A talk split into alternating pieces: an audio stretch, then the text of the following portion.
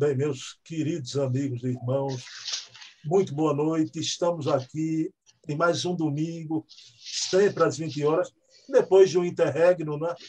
um intervalo que houve por causa das eleições, eleições resolvidas no Brasil, página virada. Está aqui eu e meu amigo Luciano Clay, historiador, pesquisador, presidente da Federação Espírita do Estado do Ceará e meu amigo, uma pessoa que eu quero muito bem. E hoje, no nosso programa, vamos tratar de um tema que está na obra, essa obra maravilhosa, biografia de Bezerra Menezes, O Homem, Seu Tempo, Sua Missão. Então, Bezerra de Menezes e Angeli Torteroli. Um tema que já em alguns programas para trás a gente anunciou aqui, eu disse, Luciano, chega um momento que a gente vai tocar né, nessa personalidade marcante, uma personalidade muito citada, o Torteroli, né? e vamos conversar alguns pontos da biografia de Bezerra que eu extraí aqui, que eu queria saber de Luciano com mais riqueza de, de detalhes. Já. Mas vamos iniciar, Luciano, elevando o pensamento a Deus, agradecendo pela oportunidade bendita da noite de hoje de vermos esses dois grandes espíritas de seu tempo, Bezerra e Torteroli, e dizendo aos dois que estamos aqui para tratar com maior respeito, contextualizando a passagem de ambos aqui no movimento espírita e o que deixaram de bom, engrandecendo o nosso querido movimento espírita. Então, pedindo permissão a Deus e a Jesus, iniciamos o nosso programa da noite de hoje. Meu amigo Luciano Clay, como é que foi de eleição, Luciano? Foi tudo certinho aí, sem fila no Ceará? Sem fila, tudo em paz, meu querido, graças a Deus. Sem fila, porque só dois candidatos ficava mais fácil, né? Da vez anterior, no primeiro turno, não, aí já foi um pouquinho mais complicado. Mas graças a Deus, aqui em Fortaleza, as coisas ocorreram no clima de relativa tranquilidade. Luciano, Com certeza. Luciano, desde que eu sou espírita, lá atrás, nos idos de 85, aquele ano tão importante na, nas nossas vidas, né? 1985, que eu, que eu entrei no Espiritismo, eu soube que Clay também, né? nessa época. Né? Clay, eu sempre ouço falar, e, e eu quero saber de você hoje aqui, a gente vai tratar de umas coisas como se houvesse uma rivalidade. Sempre aos meus ouvidos era um verdadeiro clássico, né? Bezerra versus Toteroli. Tanto que no título do, da postagem que eu fiz essa semana, eu não coloquei o versus. Eu coloquei Bezerra de Menezes e Ângelo Torteroli. Né? Mas eu queria, primeira pergunta a você, quem foi Ângelo, Afonso Ângelo Torteroli, né? o professor T, como ele era chamado. Né? Quem foi essa personalidade? E dentro da mesma pergunta, na biografia de Bezerra, você lamenta que ele era uma personalidade lamentavelmente anatematizada, não é? Queria saber quem foi Torteroli, porque você lamenta esse anátema que era lançado em cima do Torteroli. Excelente pergunta, meu irmão. Eu diria que foi, indubitavelmente, um dos mais importantes nomes da implantação do Espiritismo em nosso país. Um homem que se empenhou com muito sacrifício, inclusive, sobretudo no decorrer da sua existência, com a desencarnação de três companheiras, aliás, algo pelo qual o Dr. Bezerra de Menezes também passou, e mesmo assim conseguiu, mercê de sua fé espírita, com galhardia, suplantar essa vicissitude existencial. Mas um homem de bem, um homem que, segundo as suas convicções, a maneira própria dele de pensar o Espiritismo, deu um contributo extraordinário, sobretudo para quem, como é o nosso caso, como historiador por ofício, peleja para tentar garimpar pérolas relacionadas ao passado, à história do nosso movimento, afirmamos na referida obra que Afonso Angeli Toteroli, de descendência italiana, falava, aliás, fluentemente o italiano, ele foi um dos primeiros, se não o primeiro em nível de Brasil, a se preocupar com a preservação da história do nosso movimento, já figurando entre os seus projetos, seguindo a proposta de Allan Kardec, conforme consta de obras póstumas, obra organizada por Pierre Gaetan Limarie e traduzida para o português por Bezerra de Menezes, na década de 1890, a ideia de se criar um museu filosófico do Espiritismo. Veja que coisa interessante.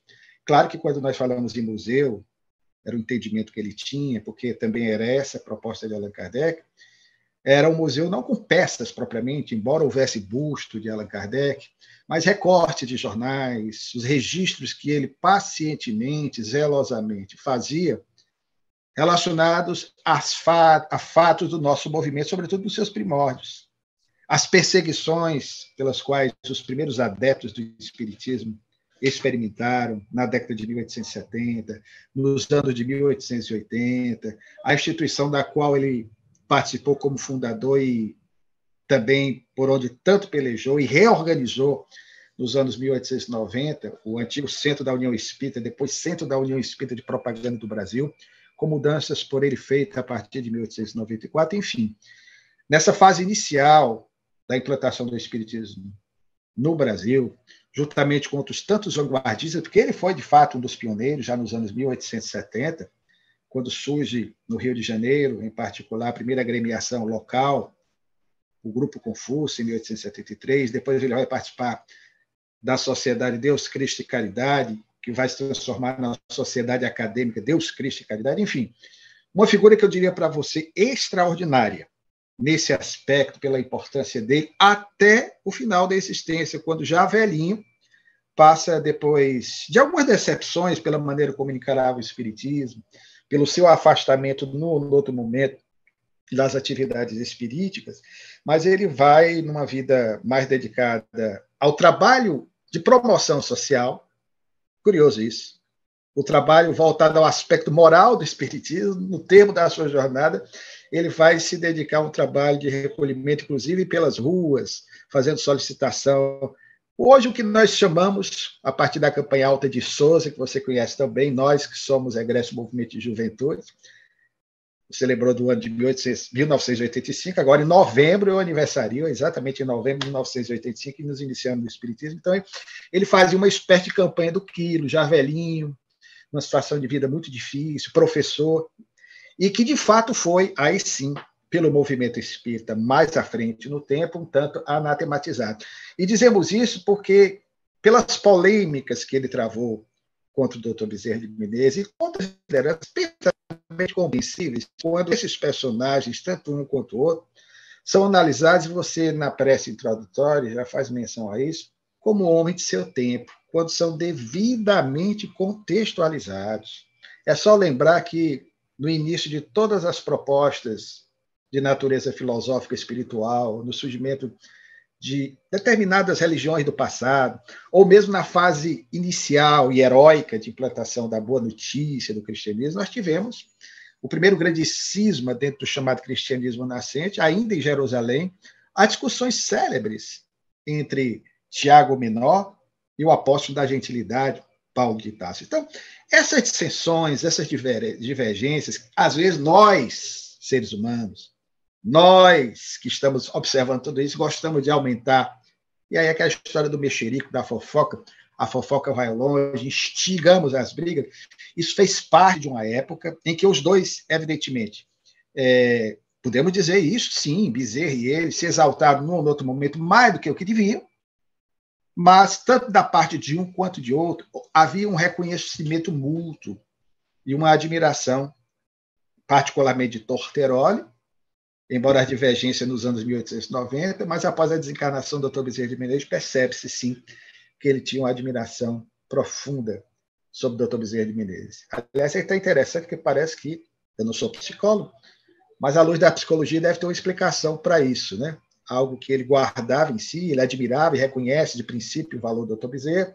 Depois, sobretudo na segunda gestão do Dr. Bezerra de Menezes, que se inicia no dia 3 de outubro de 1895, e vai até o termo da sua jornada, em 11 de abril de 1900, é que começam, sobretudo, nos anos seguintes, no último lustro, em 1896, 1897, é, um desentendimento e um acirramento maior diante. Mas uma figura extraordinária. E essa história do professor T, por isso que nós falamos de ser uma pessoa considerada esquisita, e até, a palavra é essa mesmo, marginalizada no cenário espiritista, porque passou a ser chamado, sobretudo em relação a alguns documentos da Federação Espírita Brasileira, que a ele se referiam, para não mencionar o seu nome, usava a expressão professor T, pontinhos. O próprio Canuto Abreu, na sua conhecida obra, ele se refere ao professor Torteroli e diz professor T, para não dizer o nome de Torteroli. O que particularmente discordamos, achamos realmente isso um absurdo, porque independentemente de quem quer que seja, todos os espíritas, como diria o Dorico Paraguaçu, né, naquela expressão do, do, do, do, do célebre, da célebre novela O Bem Amado, de Dias Gomes, do patrasmento da história, lá para trás, todos os personagens, ninguém era genuinamente como nós idealizamos que fosse o espírito. Ah, esse aqui é meu modelo. Todos eles tinham as suas idiosincrasias, as suas contradições, os seus atavismos. Todos, sem exceção. Luciano, adorei quando você falou aí que às vezes aumentamos muito, né? Então, essa dissensão entre as pessoas. E vamos procurar humanizar, como você humaniza tanto Bezerra, humanizar Torteroli. E eu vou te fazer umas perguntas aqui, do mesmo jeito que a gente analisa Bezerra, analisar Torteroli, porque o homem é ele e suas contradições também, né? Seu amadurecimento. O próprio Kardec, eu estou aprendendo muito com, com Adair, né?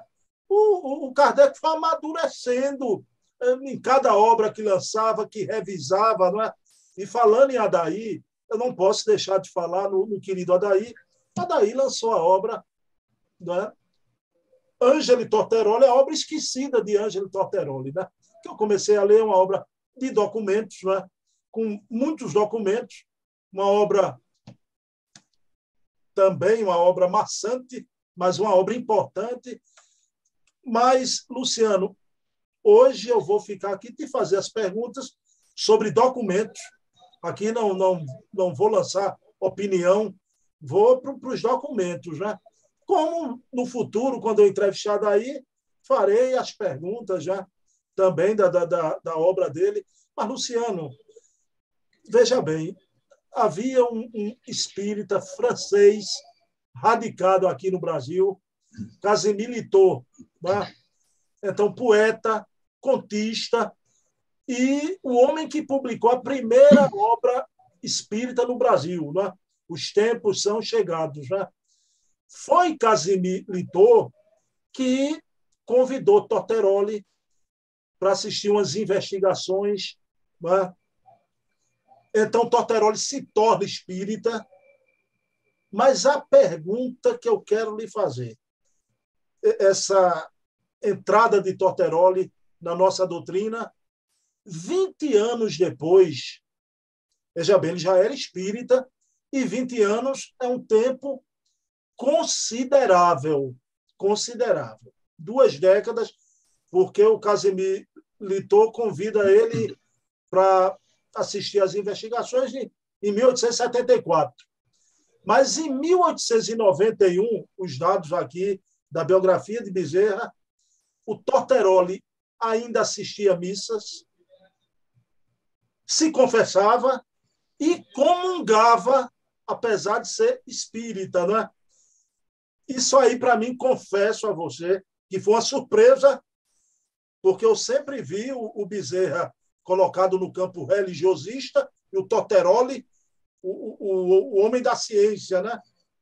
E para mim foi uma surpresa imensa, Clay. Você podia me explicar essa, como você falou, idiosincrasia de Torteroli? Eu poderia até brincar com as palavras, me lembrando aqui da nossa infância, tinha o programa de humor do genial Chico Anísio, que era o Chico City, ou Chico City, como alguns pronunciavam. E havia um personagem chamado Valfrido Canavieira, que dizia: palavras são palavras, nada mais que palavras. Com isso, eu quero dizer que nós poderíamos, se quiséssemos, veja como as coisas, às vezes, elas são acirradas pelas discussões sem necessidade. Poderíamos brincar com as palavras e dizer que essa ação de Torteroli denota que ele foi místico por excelência. Então, nós vamos encontrar um comportamento místico em relação a Torteroli, no tocante à forma como ele, por exemplo, idolatrava a companheira, até algo admirável.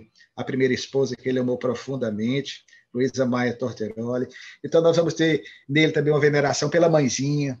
Ele, inclusive, ressalta que, tanto em relação à mãe quanto ao pai, e é interessante que essa entrevista que você faz menção, esse dado, nós descobrimos, e aqui eu queria até fazer uma é, homenagem e destacar que ainda não li o trabalho do Adair, estou querendo ler, vou adquirir essa obra, com certeza é um grande pesquisador, mas antes do Adair, vários companheiros é, tentaram fazer um rastreamento do Torteroli.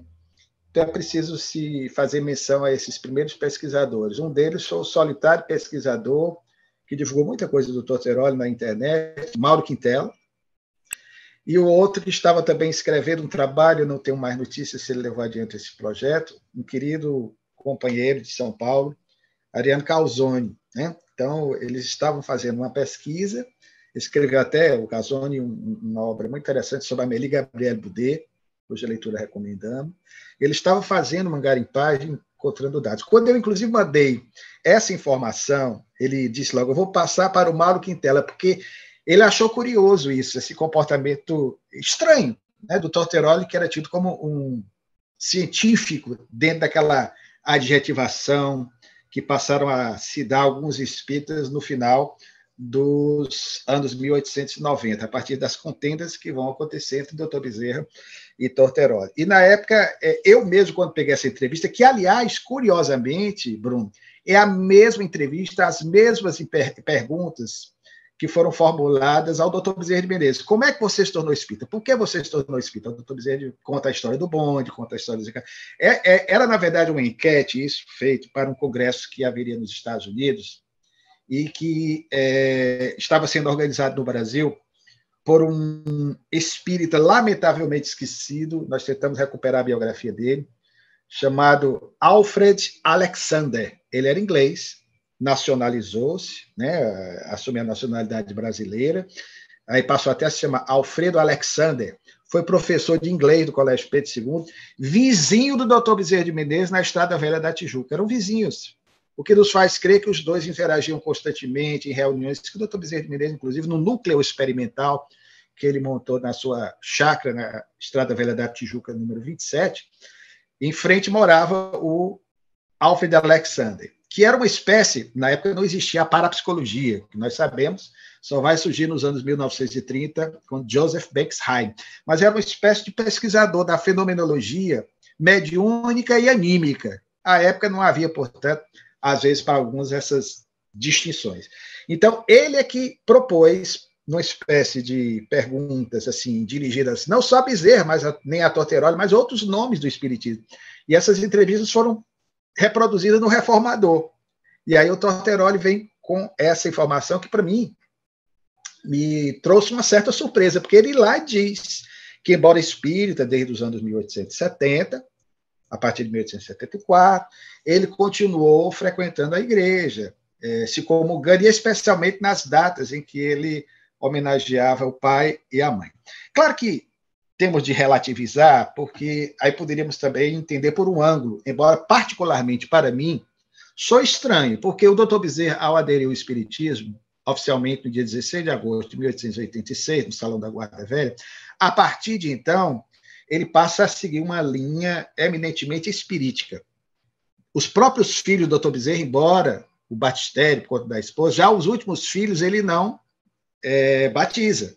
Né? Então, ele já passa a voltasse a uma linha mais de ação espírita, embora as questões sociais. O Torteroli não, ele vai seguindo ainda uma linha de fé, uma linha religiosa. Talvez essa poderia ser uma explicação de alguns dos seus pesquisadores, ah, pelo fato de ele encarar o espiritismo não como uma religião, mas como uma ciência. Então, ele via dessa forma o espiritismo como uma ciência, se assim ele podia como aquela proposta original de Kardec, você pode ser budista, você pode ser judeu. Então, talvez, talvez ele pensasse assim. Mas soa, com toda franqueza, soa algo estranho.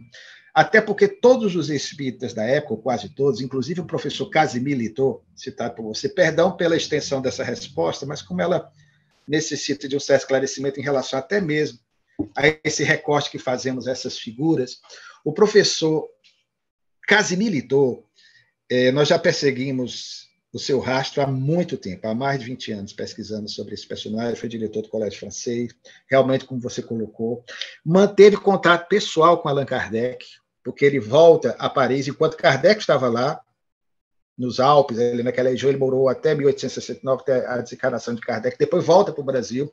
Ele veio para o Brasil na companhia de alguns franceses socialistas utópicos, como Adolphe Ribet, e redigiu o Courrier de Brasile, que era um jornal francês, onde muitas ideias espíritas, exatamente no período em que Kardec sistematizava o espiritismo, após o lançamento da primeira edição de O Livro dos Espíritos, em 1857, essas ideias já começavam a ser inoculadas aqui. Ele foi o grande responsável. Então, é, Casimir foi amigo, inclusive, de Limarie.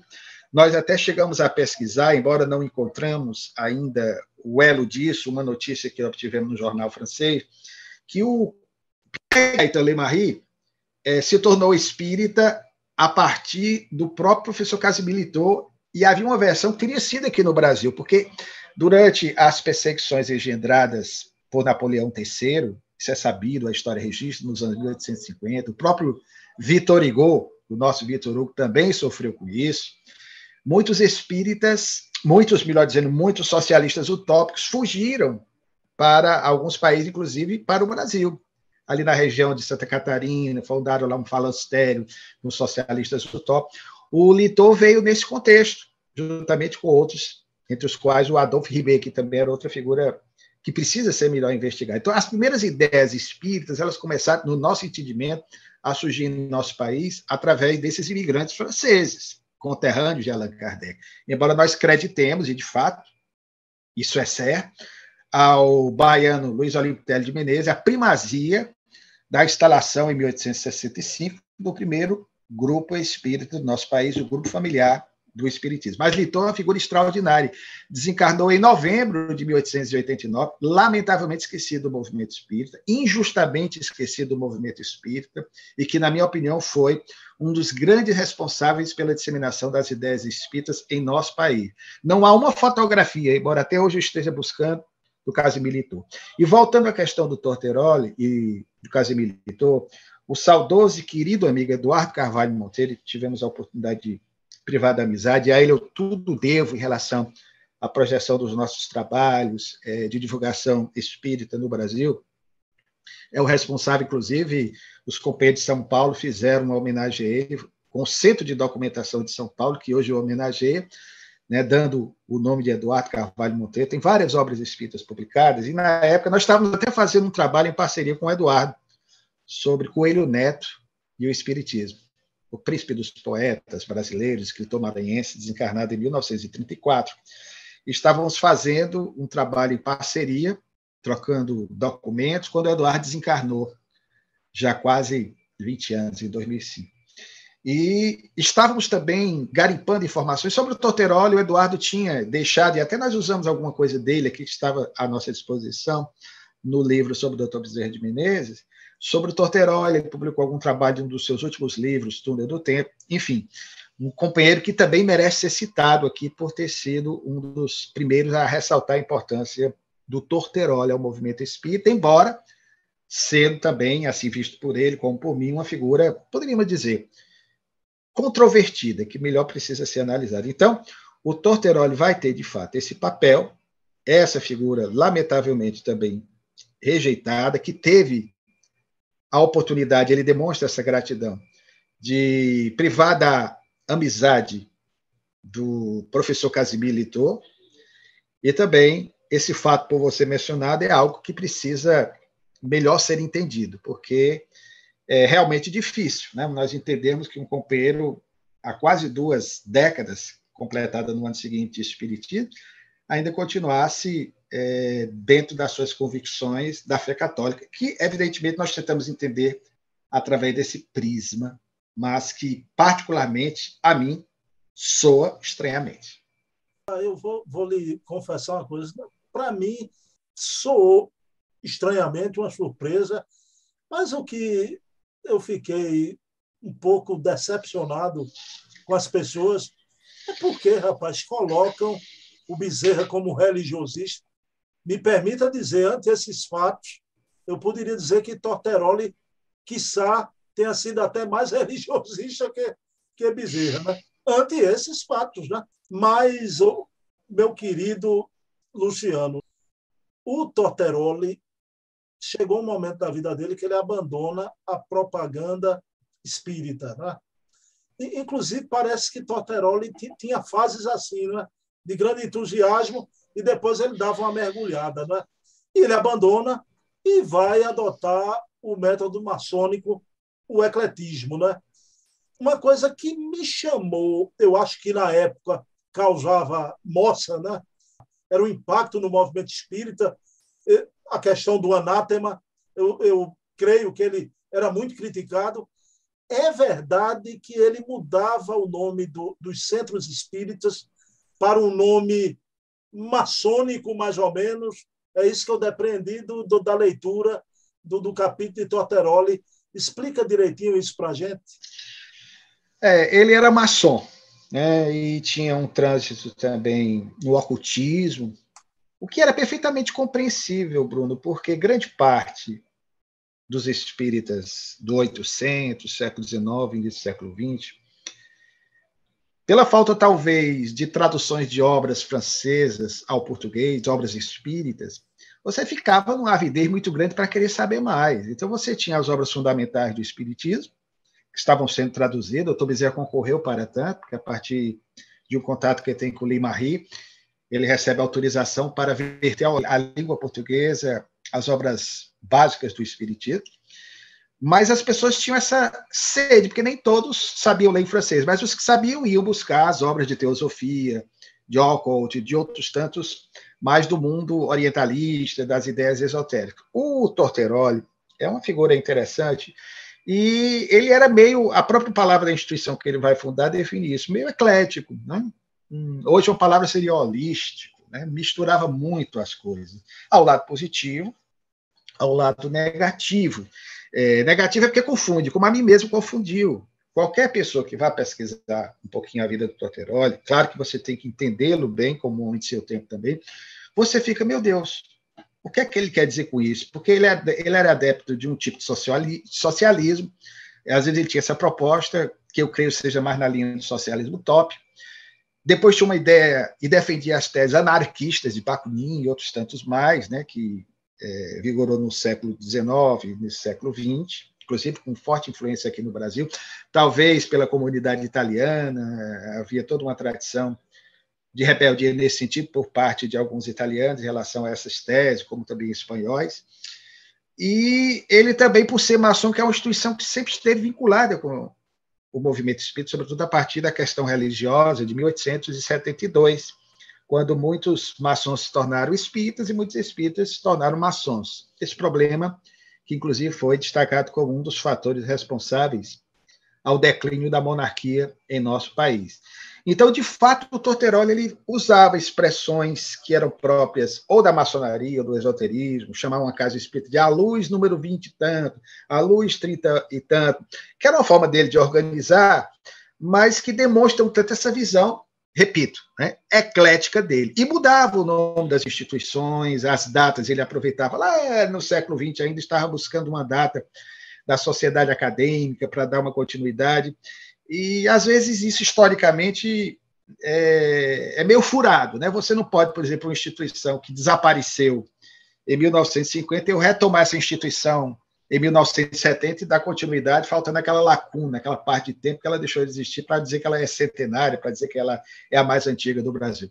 Ele tinha isso, ele gostava de fazer, às vezes com intuito até sincero, creio eu, de tentar resgatar aquela instituição pioneira do passado. Ele gostava disso. Mas, como historiador, ele não era historiador por ofício, você vê que há muitas falhas, evidentemente, alguns equívocos. Você vê na obra é, O Espiritismo no Brasil e Portugal, né, que foi uma obra lançada em 1896. Nós temos já bastante tempo um exemplar dessa obra, que tem é, traduções é, de, alguns, de algumas obras da codificação, além de outras informações que ele nos passa a respeito do movimento espírita da época. Você percebe que é uma obra que foi sendo escrita e já no finalzinho, por conta das polêmicas, ele introduz algumas questões bem específicas, dirigindo-as aos problemas que estavam acontecendo na Federação Espírita Brasileira, que vai motivar, inclusive, a sua saída. E como você colocou, ele tinha esses momentos de aparente instabilidade emocional, porque entendo até né, como ele foi muito, de certa forma, rechaçado em relação à sua conduta, alguns procedimentos dele, e às vezes se vendo contrariado,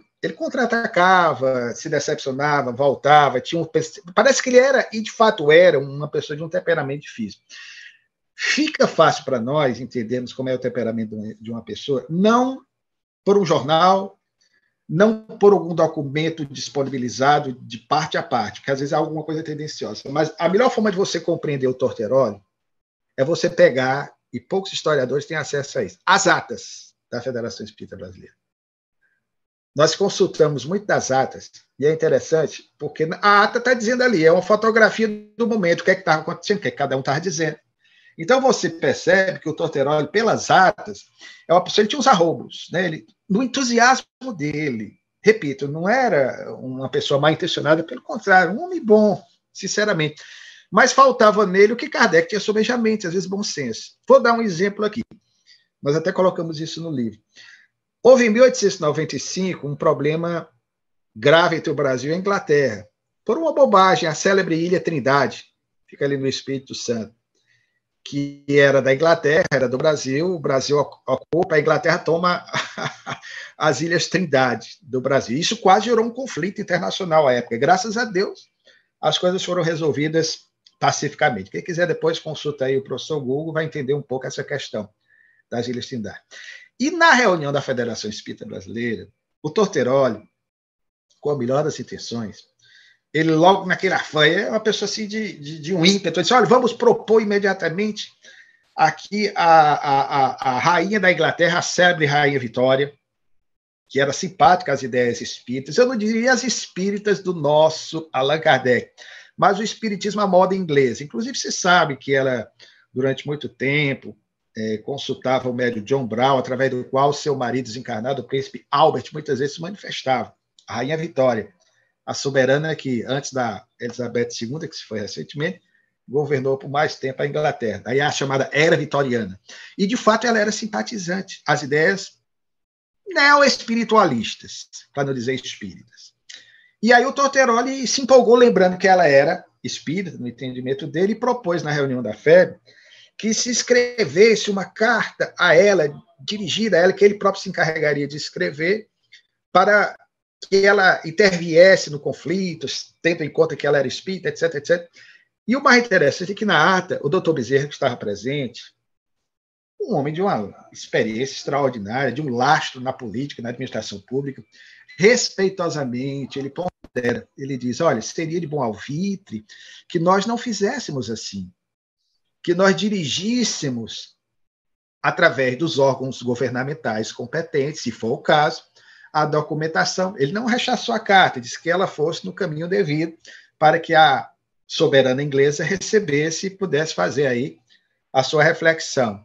E não diretamente, porque ele próprio disse, se for diretamente, dizia o doutor Bezerra, a carta vai se extraviar, não vai chegar. E concordaram. Torteroli não gostou. No dia seguinte, publicou a carta no Jornal do Brasil. A carta está até no Jornal do Brasil, a edição agora nós não nos lembramos de memória, mas está lá, foi publicada. Quer dizer, ele se precipitava, fazia assim. Então era um homem com esses, né, com esses avanços assim de querer ter uma ideia. Por isso talvez ele provocou alguns conflitos, porque queria, repito, nas, nas, nas na, nos recortes das atas, você percebe exatamente como é que era a psicologia de cada um. Né? Ele foi, durante muito tempo, aí, aliado ao doutor Bezerra, os dois estiveram juntos. Eu não encontro, assim, contendas diretas entre ele e o doutor Bezerra nas atas. Não tinha, com exceção dessa ou daquela observação, porque os problemas vão acontecer depois, e às vezes ele não procurava debater com o doutor Bezerra diretamente. Usava um companheiro, é, seu amigo, para que o doutor Bezerra pudesse receber algumas críticas. Né? Depois se você quiser, a gente pode até falar a respeito disso. Fale, é o Vitor. Pode falar, Clay. É, nós, nós pesquisamos, era um, um, um, companheiro que se tornou grande amigo do Torteroli, e era uma pessoa também bem temperamental, chamado Victor Antônio Vieira, que na verdade não era o nome dele. É interessante, porque a partir de 1888, esse Victor Antônio Pereira era o pseudônimo, na verdade, do português Antônio Lopes Cardoso, nascido em 1840, desencarnado em 1905. Nós pegamos um pouco a biografia desse companheiro, porque ele tornou uma espécie de, não vou dizer braço direito, mas uma espécie de médium, né, do Torteroli. Era ele que escrevia alguns artigos mais virulentos, vamos usar essa expressão em relação ao Dr. Bezerra de Menezes, em que as palavras do Dr. Bezerra eram com bolhas de sabão, etc. Ele usava muito isso. E fomos pesquisar, saber quem era esse personagem que, sinceramente, não conhecíamos. Descobrimos que era uma pessoa que tinha, evidentemente, o seu valor industrial, foi comerciante, dado as invenções, inventou um, bico de cigarro à época para evitar que as pessoas, quando colocassem o cigarro na boca, naquela época muita gente não tinha noção dos malefícios do fumo, né? Há de se relativizar isso aí.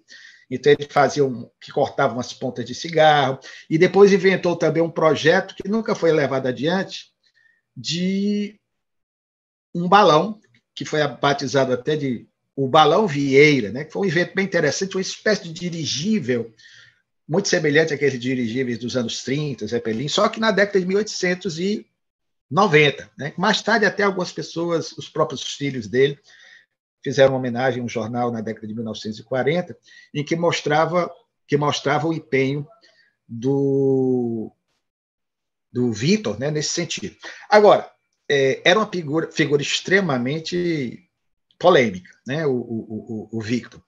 E o fato é que, inclusive, descobrimos que ele chegou a ser preso. Você veja o temperamento.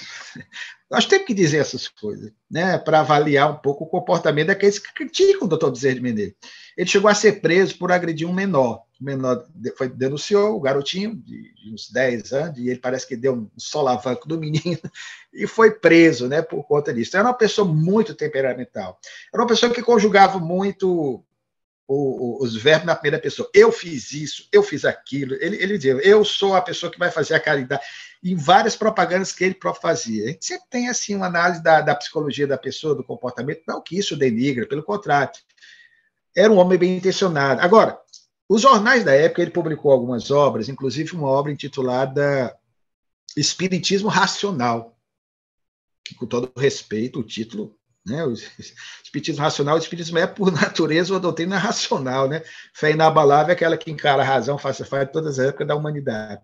E essa obra foi criticada por alguns colegas, né? porque diziam que ele, na obra, com as suas convicções pessoais, ele não abordava praticamente nada do espiritismo, porque, inclusive, não conhecia o espiritismo. Isso é interessante, porque se tornou espírita recentemente, à época, nos anos 90, não tinha muita noção do que era espiritismo, e era essa pessoa, talvez, por ser alguém mais contundente na crítica, que desferia críticas ao Dr. Bezerra de Menezes através de alguns jornais, principalmente publicando o Jornal do Brasil, essas críticas que, que, que ele fazia. Então, é uma figura que foi assim uma espécie de, de eu repeti a palavra médio, né, de braço direito do Torteroli, nessa hora, porque o Torteroli não era dado muito a isso, não. Eu não eu, ele era bravo, assim, mas ele não era de, de, de, fazer um enfrentamento, né, cara a cara, não. Pelo menos nós, nós constatamos isso através das atas, né.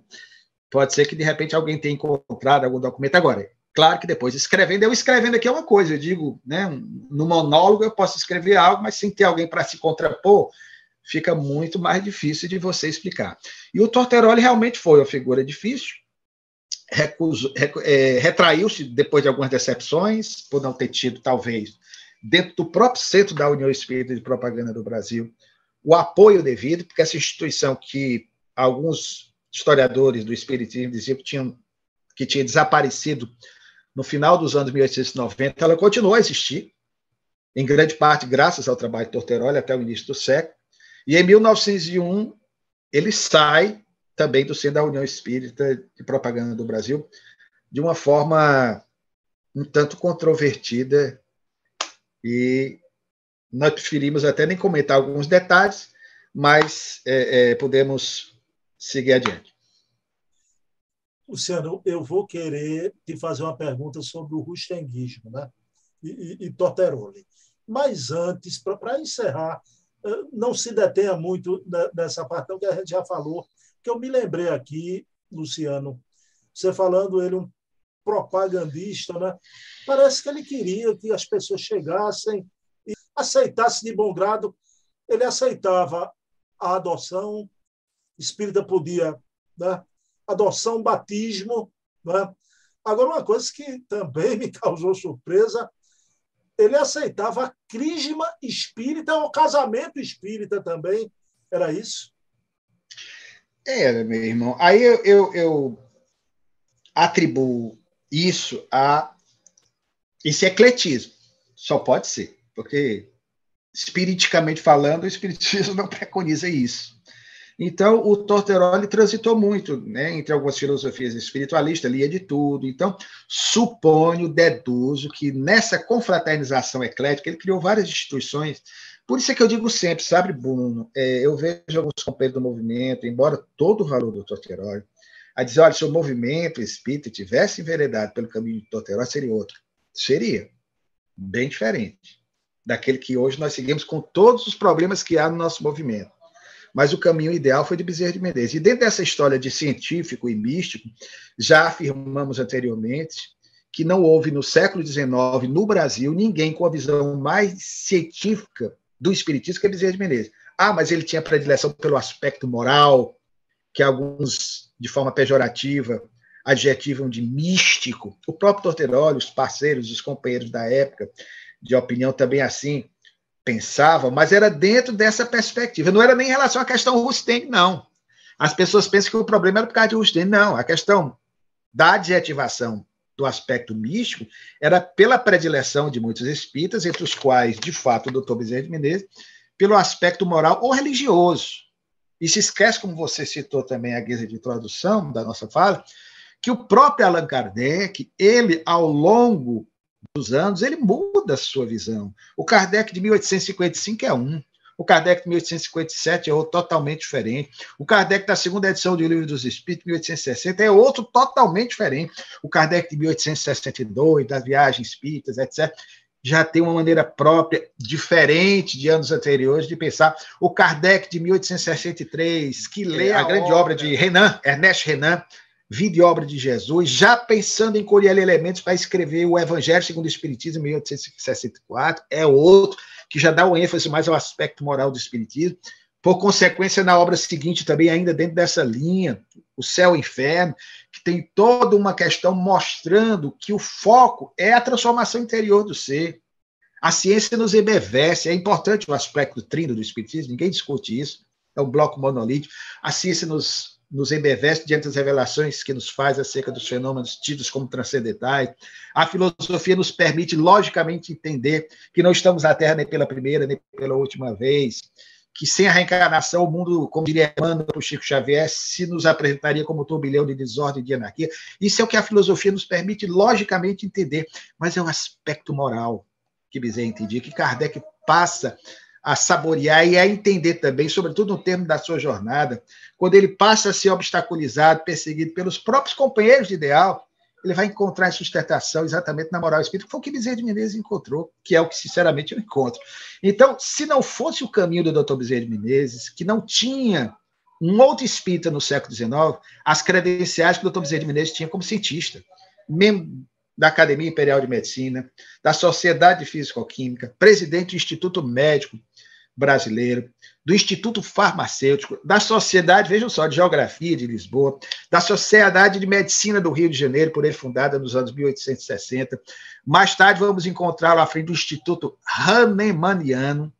Então, vocês percebam que era um homem de um conhecimento científico de fato, com todas as credenciais, e que publicou uma das obras mais científicas da história do espiritismo brasileiro, que foi a obra póstuma A Loucura sob Novo Prisma, uma obra científica, calcada em O Livro dos Médios, em O Livro dos Espíritos, a partir das observações que ele também, como médico e espírita, experimentador, porque ele fundou em 1891, na sua residência, na Estrada Velha da Tijuca, numa chácara, um grupo de estudos experimentais para acolher, através de um médium amigo, Brito Sarmento, o inglês a quem fizemos menção, Alfred Alexander, ele fazia experiências, nós temos até algumas atas anotando o resultado dessas experiências, com determinadas evocações que ele fazia, com determinados diálogos com as entidades espirituais, seguindo a metodologia de Allan Kardec. Então, eu não vejo, sinceramente, um outro espírita com essas características, pelo menos de forma comprobatória. Cadê a documentação que diga, com todo respeito ao Torteroli, é uma pessoa extraordinária. O que é que ele fez, assim, em termos de método de pesquisa científica?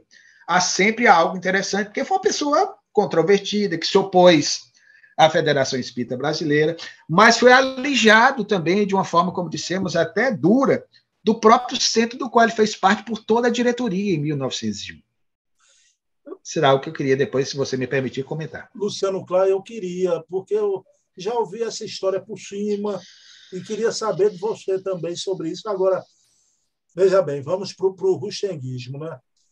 Ontem, no programa nosso de entrevistas, sempre aos sábados, eu entrevistei o Charles Kemp no programa sobre Leon Denis. Né?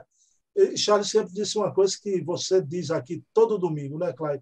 Eu adorei o Charles Kemp, que ele mostrando que não, não adianta levar o espiritismo para a França com esse teor religiosista na França.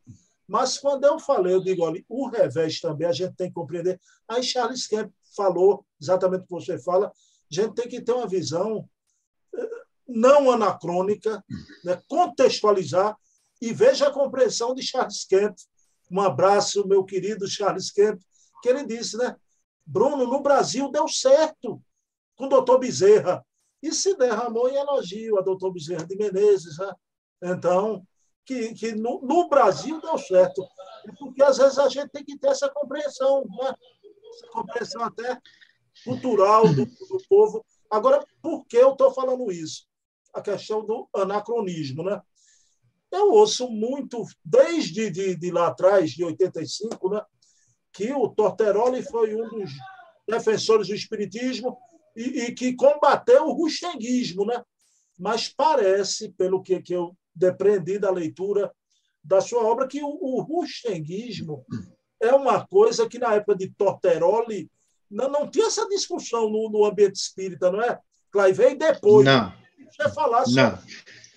É, é, essa confusão ela, ela se acentuou com o trabalho do Canuto Abreu, o livrinho que ele publicou, originalmente na década de 30, pela revista de Metapsíquica, depois a, a FESP, na né, Federação Espírita de São Paulo, ao tempo do Edgar Armon, em 1950, e fechou no livrinho, que hoje ainda é editado pela Federação Espírita do Estado de São Paulo. Não é a USE, é a FESP de lá. E o fato é que ali o Canuto, que, embora tenha feito um bom trabalho, há muitas lacunas, porque ele pinça informes do reformador. Mas ele cria alguns neologismos, a própria expressão kardecismo, espíritas puros, que não eram expressões do século XIX. Na época, ninguém estava falando isso. A própria questão Rusteng é interessante, que embora as obras de Rusteng elas já tenham sido divulgadas no Brasil, os quatro evangelhos especificamente, a partir dos anos 1860. O Luiz Olímpio de Menezes já vai fazer algum comentário a respeito disso depois nos anos 1870, mas ainda sem provocar essa cisânia, essa confusão toda, porque ninguém estava nem sabendo direito o que era espiritismo, ainda mais é, um entendimento mais acurado acerca das, da, da obra de Rostenko, os quatro evangelhos especificamente. Então, nós vamos observando que foi na própria França, a partir de 1880, 89, que começam a ter os primeiros desentendimentos com Rusteng, já desencarnado, da obra de Rusteng, lá na França. No Brasil, essa questão, repito, as obras de Rusteng chegaram no Brasil, sem questionável, eram divulgadas. O próprio doutor Bezerra de Menezes leu, estudou as obras de Rusteng, Francisco Bittencourt. Questão contextual, você tem que relativizar. Se você vivesse naquela época, Bruno, você leria, eu leria. Eu não sou rustenguista. Respeito os competentes que ainda hoje pensam assim. Não, não consegui ler os quatro evangelhos, não consegui ler, né? Então, respeito, volto a dizer respeito, questão de ponto de vista, mas é, era questão de contexto. Se nós vivêssemos naquela época, agiríamos da mesma forma. Então, não havia essa celeuma, essa confusão, essa contenda. A questão era em torno do aspecto moral e científico ou filosófico. Então, as contendas, a adjetivação de místico era voltada aos espíritas vistos como religiosos. Aí, claro, dentro deles tinha alguns que se baseavam nas obras de Stein, como é o caso Francisco Leite Bittencourt Sampaio, Antônio Luiz Saião, o próprio médium Federico Júnior, que são pessoas que depois vão continuar com essas ideias, o Bittencourt não, porque desencarna ainda nos anos 1890, o Antônio Luiz Saião em 1903, o Federico é, Júnior, aí sim, desencarna mais à frente, do segundo decênio, 1914, mas é, as confusões, as contendas que vão se acirrar entre os chamados rustanguistas e aqueles que não eram rustanguistas é mais no século XX, no início do século XX. Sobretudo, provocou, inclusive, já alguma celeuma nos anos 10, a saída abrupta, ainda hoje questionada e mal explicada, do Leopoldo Cirne da presidência da Federação Espírita Brasileira, em meados de 1914. Leopoldo Cirne, que era uma figura proba, pessoa íntegra, né? Fora amigo íntimo do Dr. Bezerra de Menezes, seu vice-presidente, quem assume a presidência da Federação Espírita Brasileira após a desencarnação do Dr. Bezerra de Menezes. Ele é alijado da Federação Espírita Brasileira em 1914. Até o nosso companheiro César Perry está escrevendo um trabalho muito bem fundamentado sobre Leopoldo Cirne, uma biografia desse vulto, lamentavelmente também esquecido do movimento espírita, que teve uma vida de reclusão, de afastamento, talvez né, um pouco decepcionado com o que lhe aconteceu. Uma certa ingratidão do movimento espírita. Mas o fato, meu querido, portanto, fechando essa questão, é que esses problemas Rustem, rustenguistas ou rustanistas, como alguns chamam, vão ser mais do século XX. As mudanças dos estatutos da FEB, ao tempo de Aristides Spindler, enfim. Na época do Dr. Bezerra, repito, as obras circulavam, a FEB divulgou as obras, isso aí ninguém questiona. Mas o problema, as contendas, não era por causa das obras de Rustem. Entra no bojo, porque tinha um aspecto religioso, mas o foco não era as obras de Rustem. Só para ficar bem claro, isso aí que nós colocamos para você. Bom, eu também não sou rustenguista, Luciano. Agora, quero deixar claro aqui que o grande defensor do Espiritismo, o homem que praticamente destruiu o rustenguismo no Brasil, foi o querido, o metro que melhor mediu Kardec, Herculano Pires, junto com Júlio Abreu Filho, quando fizeram Cearense. a notável Verbe e a Carne, ali sim. Mas é como você diz, isso avançando no século já, não é? Então, mas Luciano... Júlio Abreu Filho, cearense Quixadá, nascido em 10 de dezembro de 1910, a figura extraordinária ele não deixa passar mesmo, é bairrista. Desencarnou em 1971. É, tem que puxar, né? Cearense. Tá vendo? Puxa para a sardinha dele, meu Deus do céu. São tão poucos, só tem Viano de Cavalho, Bezerra de Menezes, Peixotinho e o Júlio Abreu. Ah, e o comandante João Torre, que foi presidente da Liga Espírita, também era outro cearense. Luciano, estou brincando, Luciano. Olha, vamos lá. Uma figura, também uma figura notável, né? Esse que foi dizem, né? Que talvez eu não vi, talvez tenha sido um orador melhor que o Divaldo, dizem, né? Que é o Coronel Viana de Carvalho, né? Eu queria que você contasse o episódio de, de Viana com Torteroli e parece que o Viana teve que afastar Torteroli da mesma instituição que participavam, foi isso? É, exatamente. É, nós temos alguns trabalhos publicados sobre Ana de Carvalho, desde a década de 1990. Temos recolhido um bom material, porque ele foi considerado a glória da oratória espírita, até a primeira metade do século passado.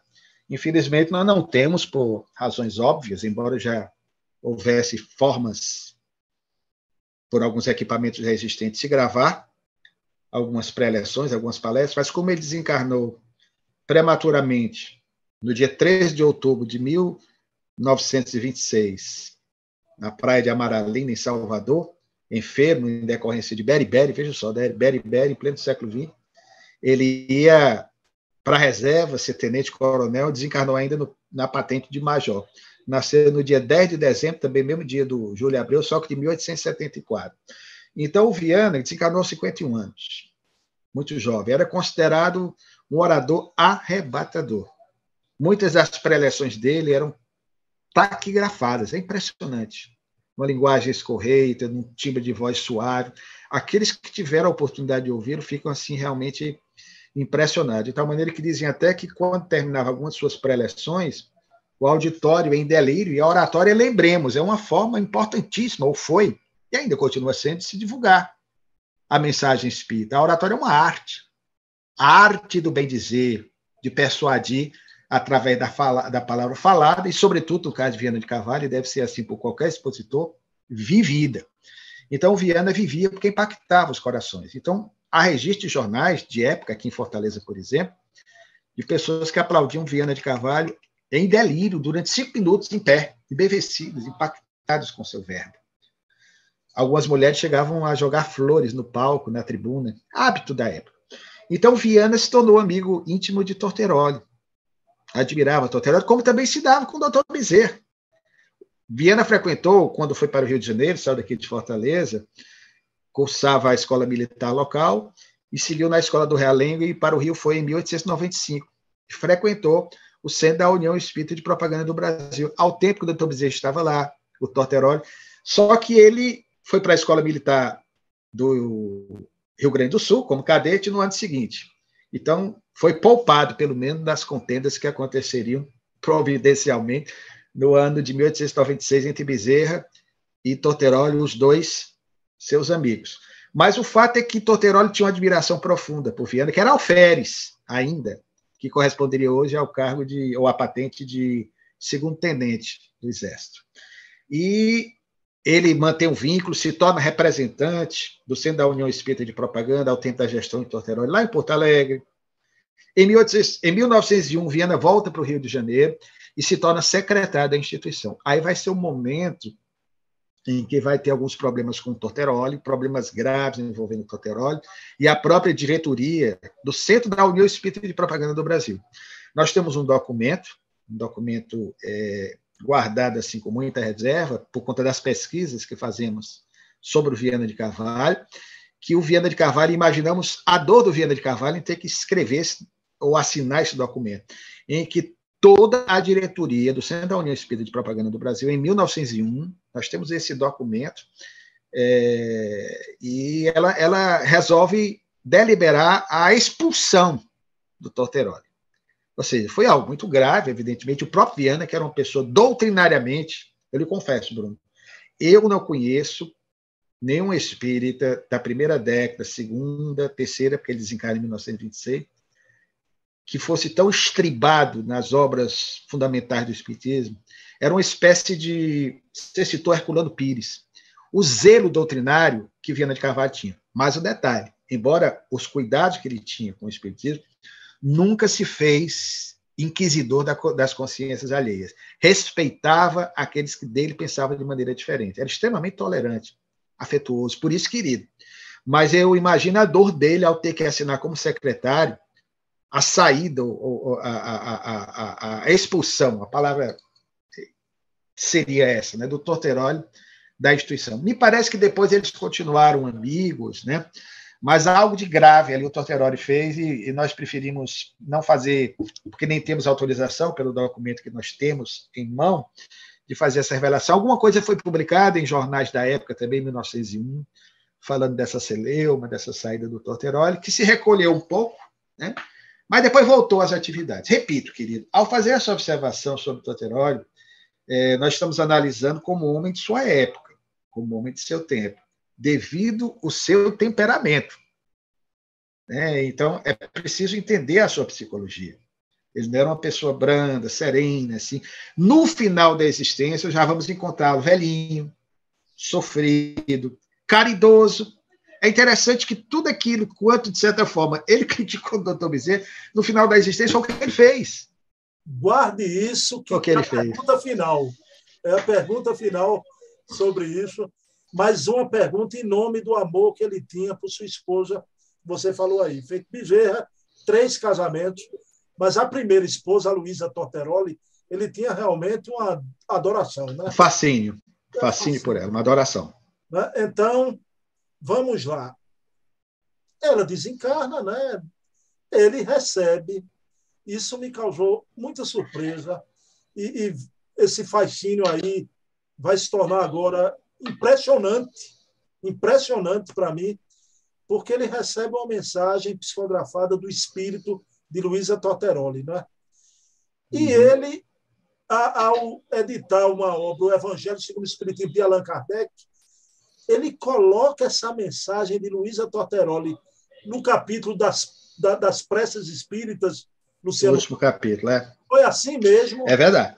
E, infelizmente, assim mesmo, nós até colocamos no livro, nós conseguimos a edição é, isso, na época, mereceu, por parte de muitos espíritos, críticas. Né? Ele foi bastante criticado. Aí eu fico só pensando, com todo respeito, claro que eu, eu, eu, eu posso dizer para você, eu tenho um carinho por Toteroli, como, evidentemente, amo o doutor Bezerra de Menezes, mas eu fico pensando, se fosse o doutor Bezerra de Menezes que colocasse um negócio desse, né? se colocasse a mensagem da esposa, no, no, no, inserindo assim, alterando, por melhor que seja a intenção dele, é, qualquer advogado vai encontrar uma, Ah, não, mas foi porque é apaixonado, achou a prece muito bonita.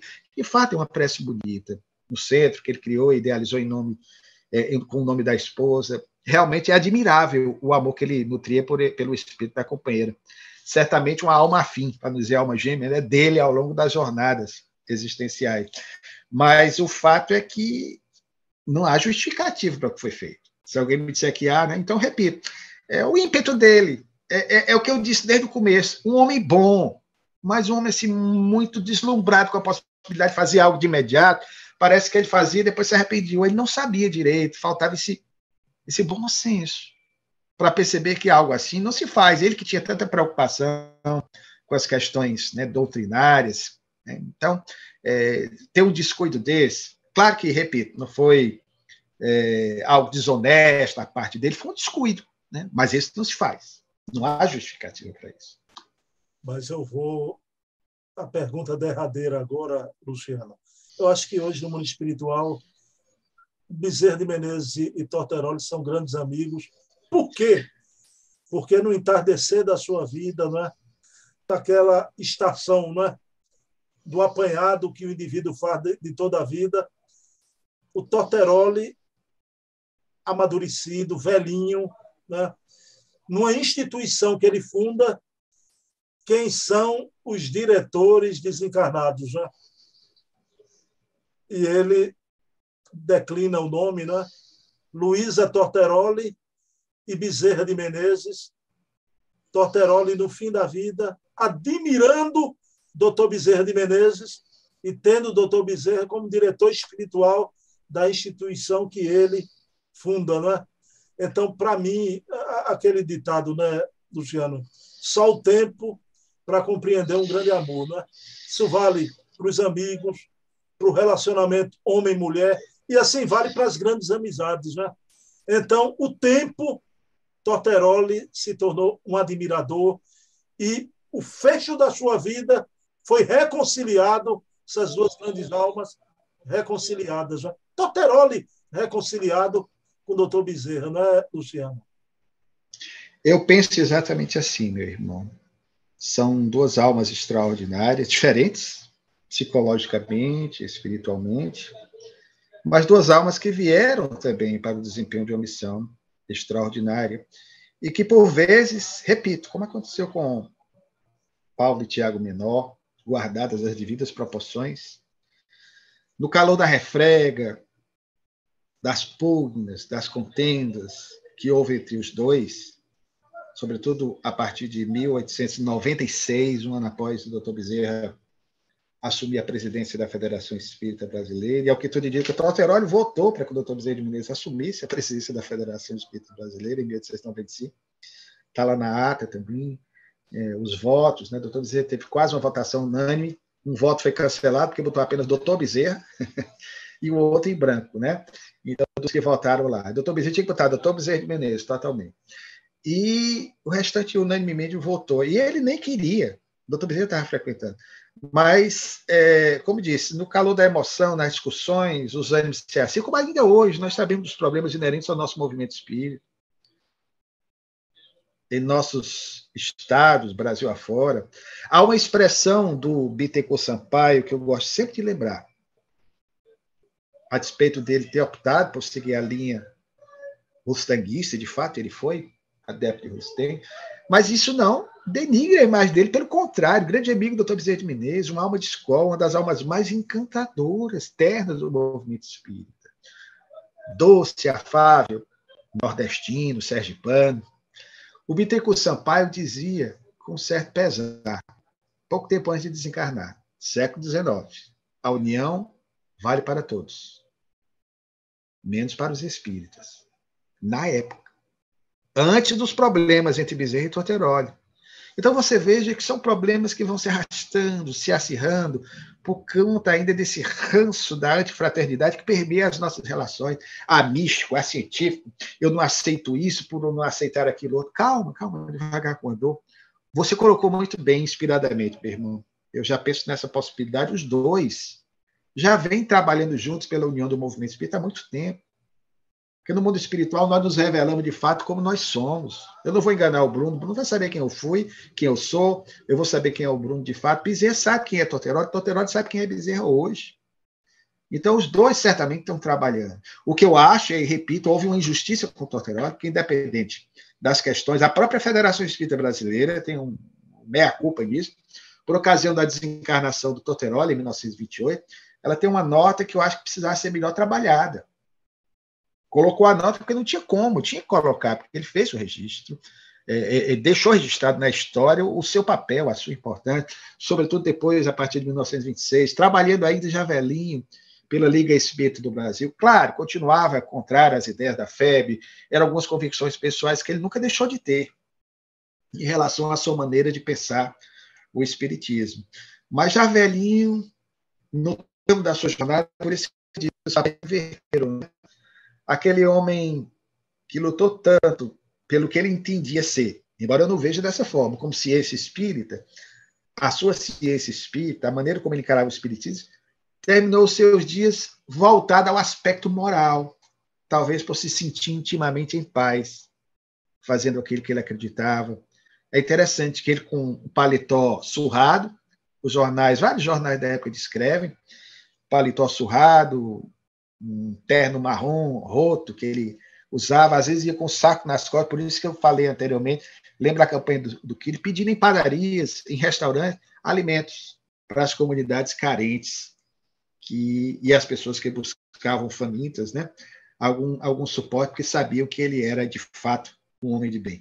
Esse é o Torteroli, né? o verso da moeda, né? mas, na verdade, são duas almas extraordinárias que, a despeito dos problemas que houve, merecem ser sempre reverenciadas, lembradas por todos nós, mesmo compreendendo que cada um tem o direito de pensar dessa ou daquela maneira. O que nós não podemos fazer, lembrando a palavrinha que eu utilizei, você ressaltou, é anatematizar, é rechaçar, é destacar negativamente aspectos da vida desse ou daquele personagem. Todos nós nos equivocamos próprio Dr. Bezerra de Menezes tinha maneiras próprias de pensar. Em alguns momentos, você percebe claramente que o Dr. Bezerra exorbitou também.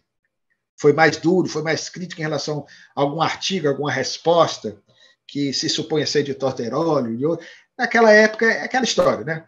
O calor do momento, a emoção cega as pessoas, mas fez parte de uma época, um momento triste, aliás, da história do nosso movimento, mas que acreditamos com o tempo isso tudo venha a fazer parte apenas da nossa história.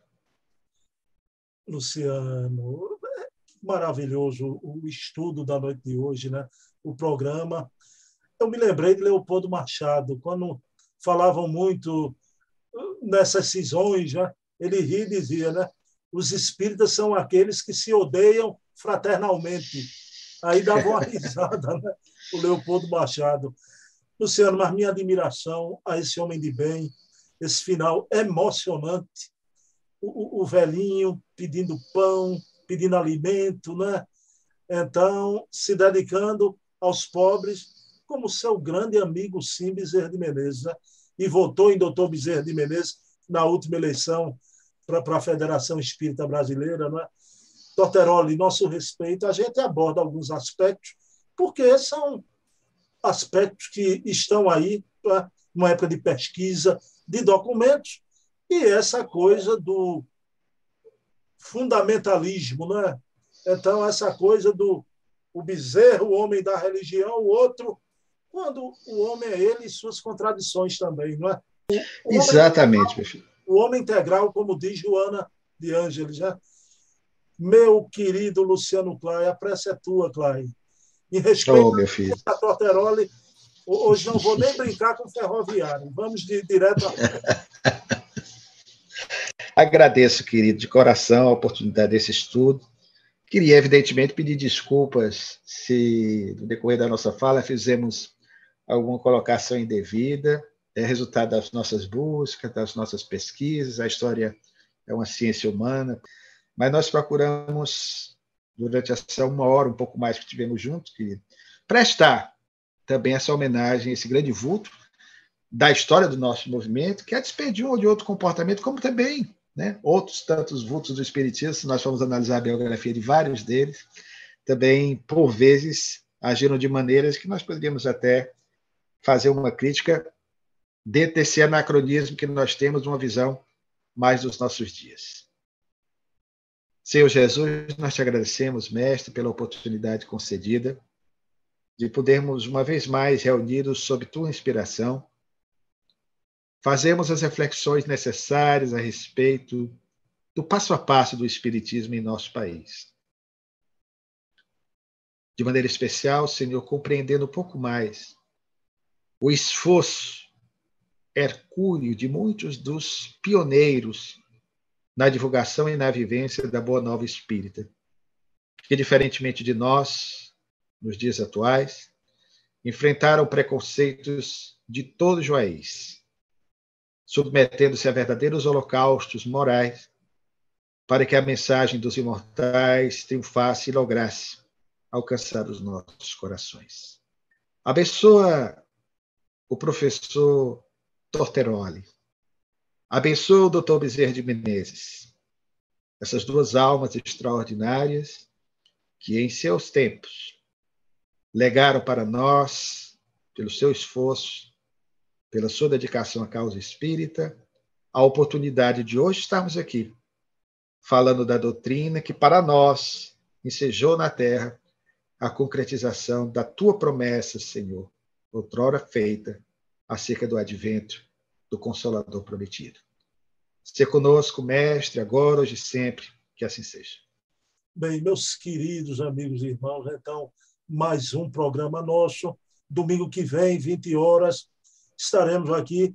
E um pedido: vão no meu canal, que tem outros programas com Heloísa Pires sobre Herculano, com Charles Kemp sobre Leon Denis e, e mais outros tantos programas. Vocês podem assistir aí, não é?